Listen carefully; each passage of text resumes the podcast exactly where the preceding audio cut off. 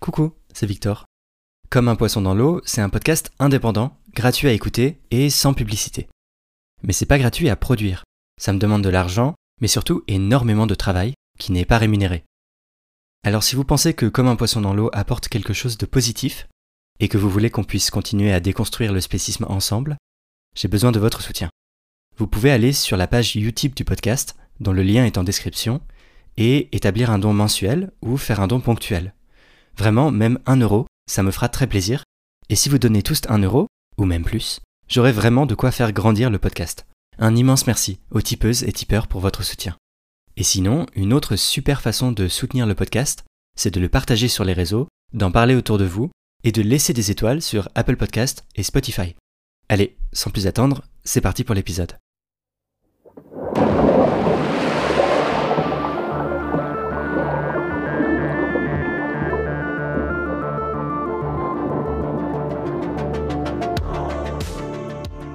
Salut, moi c'est Victor Durand-Lepeuche et vous écoutez une lecture de Comme un poisson dans l'eau, le podcast contre le spécisme.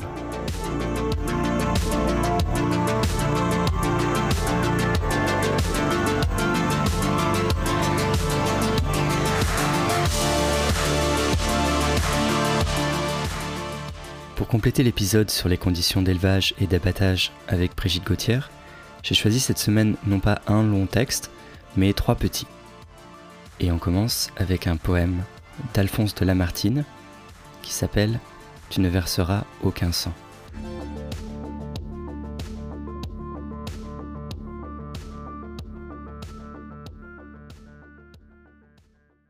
Tu ne verseras aucun sang.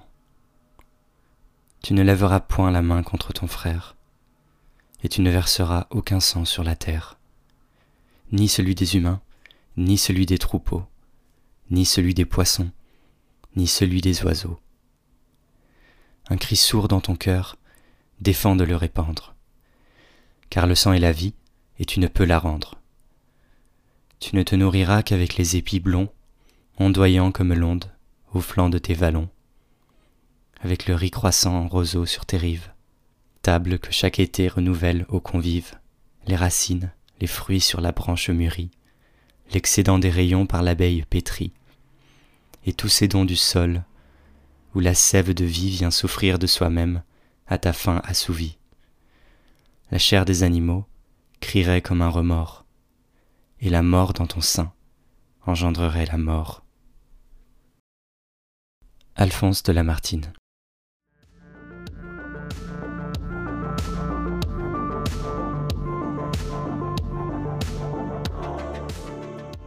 Pour le deuxième texte, ce n'est pas ma voix que vous allez entendre, mais celle de Joseph Jacaz, militant au sein de l'association de Suisse romande PEA pour l'égalité animale, qui a pour objectif la fin du spécisme et l'avènement d'une société égalitaire pour tous les animaux.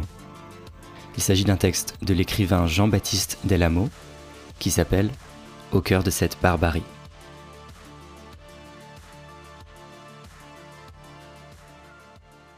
Au cœur de cette barbarie, un texte de Jean-Baptiste Delamo. Je rejoins P en Bretagne. Il photographie depuis quelques mois le quotidien d'un élevage porcin. L'entreprise est familiale, dirigée par deux éleveurs, frères et sœurs qui ont pris la succession de leurs parents 30 ans plus tôt. Aujourd'hui, c'est à leur tour de partir à la retraite. Au mois de juin, les bâtiments seront définitivement vidés. Nous arrivons sur l'exploitation en début d'après-midi. C'est une journée ensoleillée. Il a plu la nuit durant et les terres alentours sont détrempées, les chemins boueux. Je gare la voiture dans la cour, devant un ancien corps de ferme rénové façon pavillon de banlieue.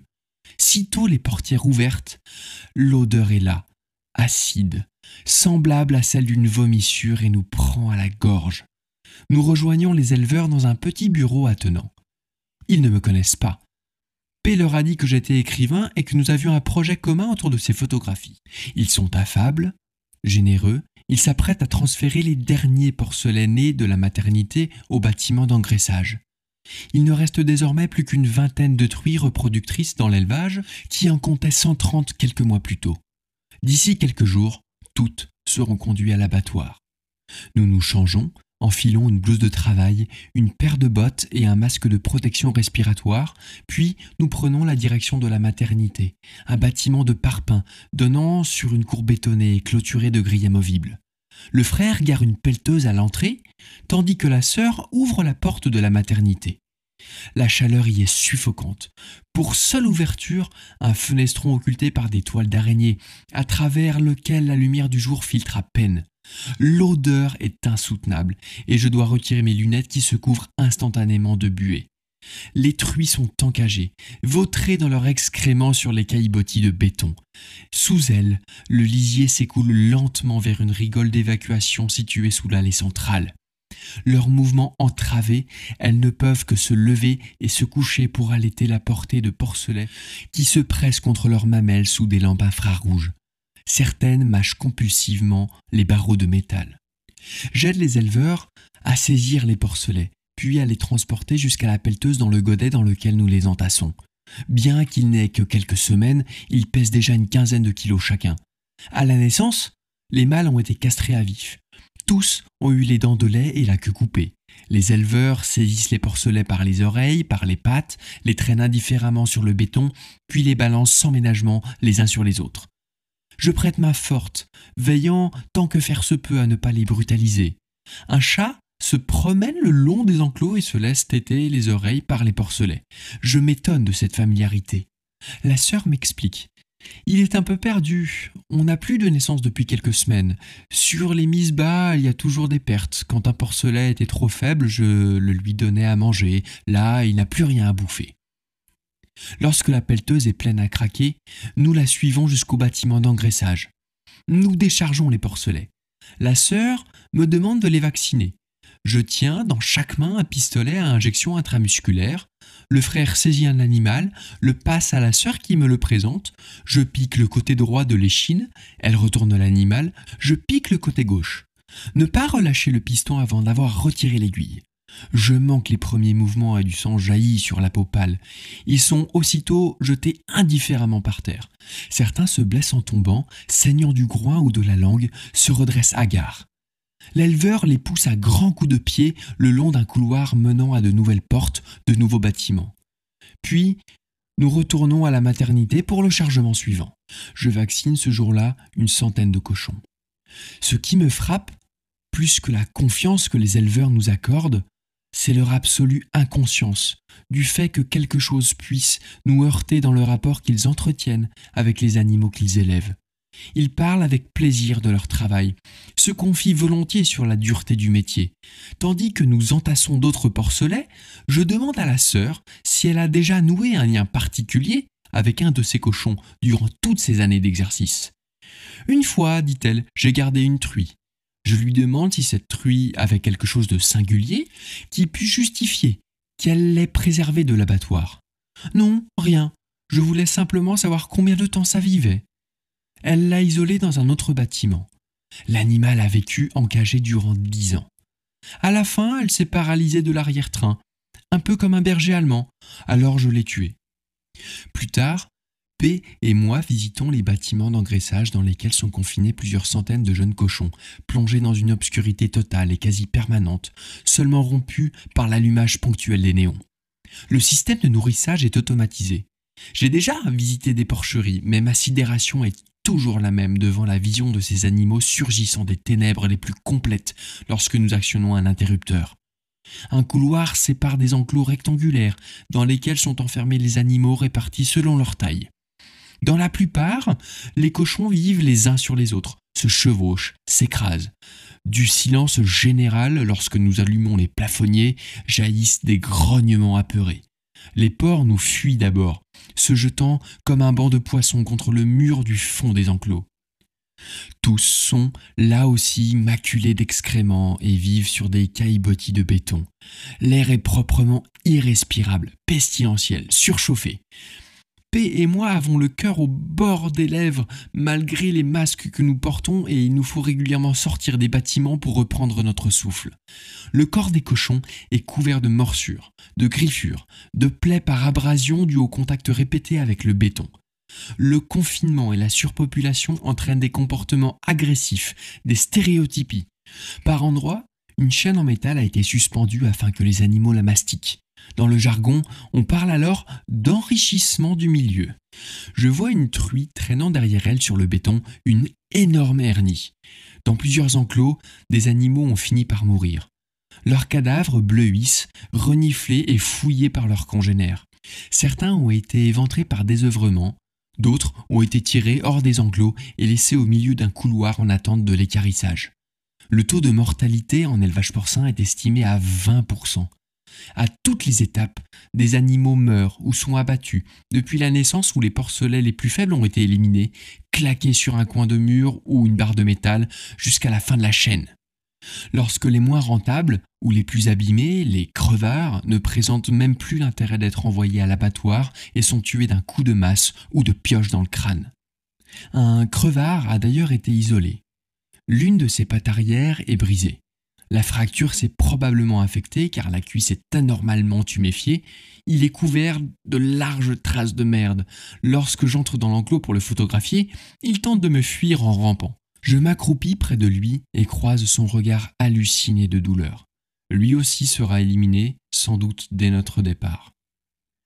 P et moi discutons de la possibilité de montrer cette réalité-là, de la légitimité d'en faire œuvre d'art. Que regarde-t-on quand on regarde la porcherie? Et, comme l'abîme, la porcherie ne regarde-t-elle alors pas en nous? Une fois de plus, au cœur de cette barbarie, j'ai le sentiment de contempler la si profonde nuit de notre humanité. À l'arrière des bâtiments d'engraissage, près de la fosse à des cadavres sont entassés dans une benne. L'un d'eux semble scruter le ciel d'un œil vide.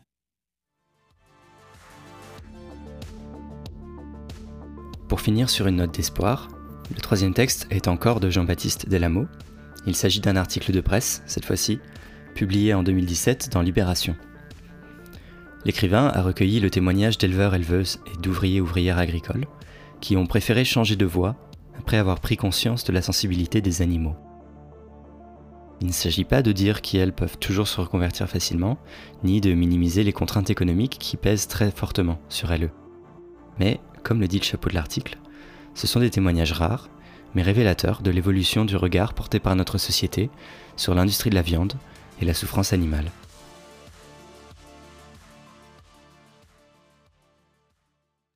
Ne fais pas autrui ce que tu ne voudrais pas. Éleveurs ou ouvriers agricoles, Andrew, Émilie, Olivier et Anna ont choisi de renoncer à leur pratique professionnelle révoltés par le traitement infligé à des animaux dont ils ont pu observer la sensibilité. Ils témoignent de leur prise de conscience. Andrew, 43 ans, ancien éleveur de porcs dans le Mâconnais. Comme de nombreux Anglais charmés par nos campagnes, Andrew et son épouse ont fait le choix de s'installer en France, dans le Mâconnais, en 2010. Après la lecture du livre de l'auteur américain Jonathan Safran Foer, faut-il manger les animaux? Ils choisissent de ne plus encourager l'élevage industriel et d'élever quelques cochons pour la seule consommation familiale. Six mois plus tard, le couple décide de garder deux reproducteurs et de débuter un élevage en agriculture raisonnée. Au quotidien, Andrew apprend à connaître les animaux de son troupeau. Il dit Ils sont très sensibles à ce que dégagent les gens. Ils peuvent se fier à certaines personnes et en craindre d'autres, ils ont également une excellente mémoire. Fin de citation. Ces cochons sont élevés en plein air. En élevage intensif, pour justifier l'encagement des truies en maternité, il n'est pas rare d'entendre dire qu'elles sont de mauvaises mères et écrasent leurs petits. Chez Andrew, elles ramassent des branches et construisent des nids dans les buissons, préférant mettre bas en extérieur de façon à disposer de la place nécessaire pour allaiter sans risquer leur progéniture. À l'observation de ces comportements, il ne fait plus de doute pour lui que les cochons sont des êtres dotés de subjectivité et capables de ressentir des émotions. Il dit encore J'ai commencé à éprouver une répulsion physique lorsqu'il me fallait amener mes cochons à l'abattoir. J'en avais pris soin de la même façon que je prenais soin de mes chiens, de mes chats. Alors pourquoi devais-je les tuer? Fin de citation. Vient le moment d'abattre la première truie de réforme, qui n'est plus assez productive. Le couple se résout à l'envoyer à l'abattoir, mais en garde un profond sentiment de culpabilité. Ils disent Nous avons discuté ensemble et conclu que nous ne pouvions pas élever les animaux de façon éthique, tout en les destinant à la mort. C'était tout simplement incompatible. Fin de citation. À cette période, l'épouse d'Andrew tombe malade et il se retrouve seul pour gérer l'élevage. Il dit Je travaillais beaucoup, sans jamais prendre de repos, pour quelque chose qui me répugnait de plus en plus. Nous avons choisi d'arrêter la reproduction et le commerce sitôt que nous aurions écoulé les porcs restants. Nous étions à deux doigts de la faillite si nous cessions l'activité sans avoir récupéré notre investissement de départ, et nous avons donc dû mener à terme l'engraissement des cochons qui nous restaient. Fin citation. Andrew vend la plupart des reproducteurs, mais ne peut se résoudre à destiner l'un d'eux à l'abattoir, un Vera, donc mâle reproducteur, dénommé Heston. Il dit C'est un cochon d'une douceur incroyable, malgré sa puissance. Il se laissait rouler sur le flanc pour être caressé, même par le plus jeune de nos enfants. Imaginez que nous aurions pu le vendre, comme nous l'avons fait pour une de ses sœurs, et qu'il aurait fini par être abattu pour sa viande, me rend encore malade. Fin citation. Il cherche une place pour Eston dans un refuge animalier, où le Vera vit aujourd'hui en semi-liberté. Depuis que leur dernier cochon a pris la route de l'abattoir, Andrew est pratiquement devenu vegan. Il dit mon expérience m'a permis de prendre conscience que rien ne légitimait que je puisse causer de la souffrance, la douleur ou la mort d'un autre être doué de sensibilité. D'autant moins en sachant qu'aucune nécessité nutritionnelle ne le justifie plus aujourd'hui. Émilie, 25 ans, ex-ouvrière agricole dans un élevage porcin industriel du Finistère. Émilie est fille de commerçant dans une petite ville du Finistère. En classe de troisième, quand se pose le choix de son orientation, elle décide de partir en lycée agricole, avec l'espoir de trouver plus tard un métier en rapport avec les animaux. Sitôt sortie du lycée, elle tombe sur une offre d'emploi. Une place de responsable maternité est à pourvoir dans un élevage porcin industriel. Sa motivation et son intérêt pour les animaux lui permettent d'obtenir le poste. Malgré le cadre imposé par l'élevage, Émilie parvient à établir un lien avec les 220 truies dont elle a la charge. Elle dit ces animaux ont une capacité d'apprentissage extraordinaire. Ils sont capables de reconnaître et de différencier les personnes. Mes truies me connaissaient. J'ai établi un lien de confiance avec elles. Même mes patrons n'en revenaient pas. Fin citation. Elle s'occupe également des porcelets, après que les truies ont mis bas, et en fait naître 5500 chaque année. Contrairement à l'usage, elle ne peut se résoudre à claquer les animaux les plus faibles, c'est-à-dire à les euthanasier, en les frappant contre une surface dure. Elle dit J'ai commencé à sauver des porcelets qui étaient dans des états catastrophiques. Je les gardais plusieurs mois en soins, car je savais qu'une fois arrivés en engraissement, leur corps n'aurait jamais encaissé le rythme. Fin de citation. Émilie sort plusieurs de ses cochons de l'élevage et les place chez des amis. Elle dit avoir conscience du dilemme que pose l'élevage intensif et la question de l'abattage. En 2015, elle cherche à sauver une truie qui s'est brisée une patte. La fracture dégénère en abcès et le refuge auquel elle fait appel, pour lui éviter l'abattoir, n'a d'autre choix que de l'euthanasier. Elle dit Le fait de voir mourir mes truies m'a toujours été difficile. Avec le temps, on se forge un peu, mais ça laisse des traces. À cette période, j'ai commencé à dormir de plus en plus mal et à faire des cauchemars liés à l'élevage. Fin de citation. Quand le camion vient emporter les truies de réforme pour l'abattoir, elles suivent Émilie en toute confiance. Jusqu'au jour où l'une d'elles résiste. Émilie se souvient encore de son numéro d'identification, 1362. Elle dit Inséminée à trois reprises, elle restait vide. Je l'ai guidée dans le camion. Lorsque je suis ressorti, elle a compris et a essayé de sauter la barrière pour me rejoindre. C'en était trop. Je me suis dit Quand on aime les animaux, on n'a pas le droit de faire ça. Fin de citation. Émilie fait alors le choix de quitter son activité. Elle dit encore Savoir que je l'ai abandonné comme toutes les autres, que j'ai participé à ce système, me fait me sentir profondément mal. L'élevage intensif m'apparaît aujourd'hui comme une aberration. Même en étant un bon éleveur, un bon salarié, il est impossible de ne pas tomber dans une routine qui banalise la violence de l'élevage. Fin de citation. Six mois se sont écoulés depuis qu'Émilie a quitté l'élevage qui l'employait. Aujourd'hui, elle continue de prendre régulièrement des nouvelles des cochons qu'elle a sauvés et a renoncé à manger de la viande. Si elle confie commencer à retrouver un sommeil plus paisible, Émilie continue de revoir en rêve la truie numéro 1362. Olivier, 45 ans, ancien éleveur de vaches laitières dans les pays de la Loire. Olivier a 28 ans lorsqu'il reprend en 2000 l'exploitation laitière familiale située dans les pays de la Loire. Il possède alors une soixantaine de bovins élevés en plein air. Pour que les vaches aient du lait, il faut qu'elles aient eu un veau. Les femelles sont souvent destinées à devenir de futures laitières, et les mâles, retirés à la mer pour être engraissés comme taurillons, ou destinés à la production de viande de veau. Lorsque leurs petits leur sont enlevés, les mères les appellent pendant des heures, parfois des jours. Olivier dit Les autres femelles appellent aussi, ce qui montre leur capacité à ressentir la détresse de leurs congénères. S'il ne noue pas de relation affective particulière avec ses vaches, Olivier essaye d'être attentif à leur bien-être. Le jour où un convoi vient chercher certaines de ses vaches de réforme pour les envoyer à l'abattoir, et qu'un ouvrier essaie de les faire monter dans le camion à coups d'aiguillon électrique, Olivier s'oppose fermement. Il dit J'ai visité des abattoirs. Je sais que ce qu'il s'y passe n'est pas reluisant. Mais avant que mes animaux n'en passent la porte, il était hors de question de les voir souffrir inutilement. Fin de citation. Dans le même temps, il réduit sa consommation de viande. Son désir est de développer la production végétale biologique et d'abandonner l'élevage. Il dit encore C'était devenu incohérent. Voir partir mes animaux dans l'abattoir, ça me faisait quelque chose. J'ai aussi visité des élevages de confrères, des porcheries et des productions laitières industrielles. Je sais combien l'élevage est devenu un double esclavage, infligé aux animaux, mais aussi aux hommes. Fin de citation. Olivier rapporte le témoignage d'un collègue éleveur de vaches allaitantes, contraint d'intervenir de plus en plus lors des vélages, car, du fait de la sélection génétique, les veaux sont devenus de plus en plus gros. Il dit Les vaches subissent deux ou trois césariennes, puis partent à l'abattoir. Il parle aussi d'un confrère éleveur porcin, contraint de porter un casque anti-bruit à l'heure du nourrissage. Il dit Les gars risquent de devenir sourds à cause des cris des porcs. Je me souviens qu'après avoir visité une porcherie, je toussais à cracher mes poumons à cause des poussières en suspension. Mon collègue m'a dit que ça ne lui faisait plus rien. Il avait les cils des bronches brûlés.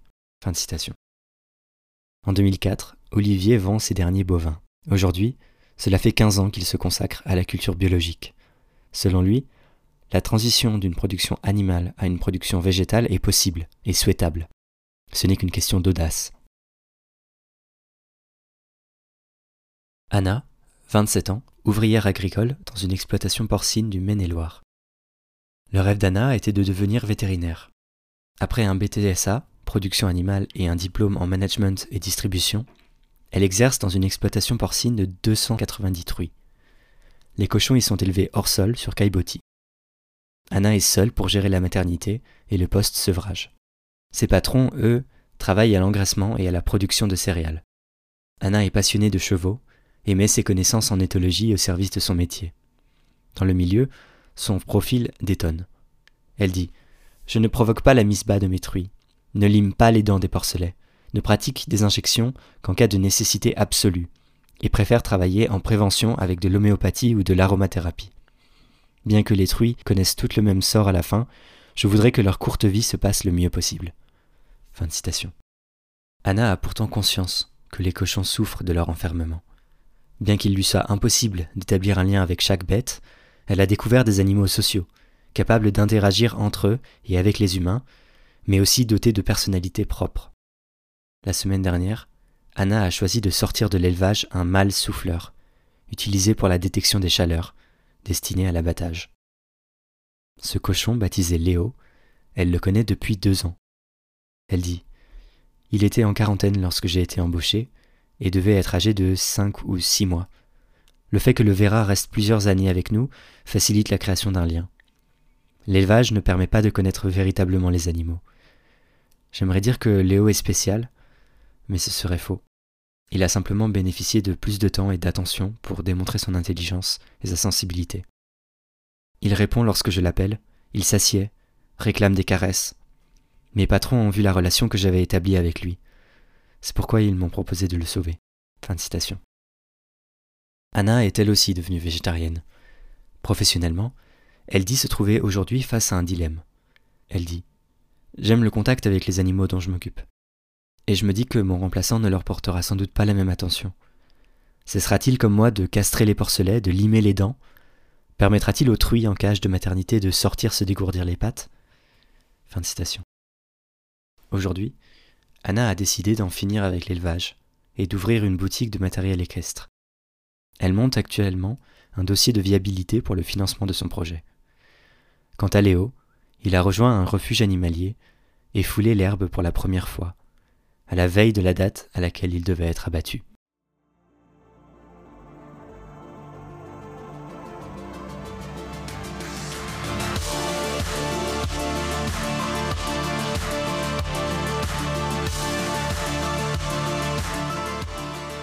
Voilà pour les lectures de cette semaine. J'espère que ça vous a plu.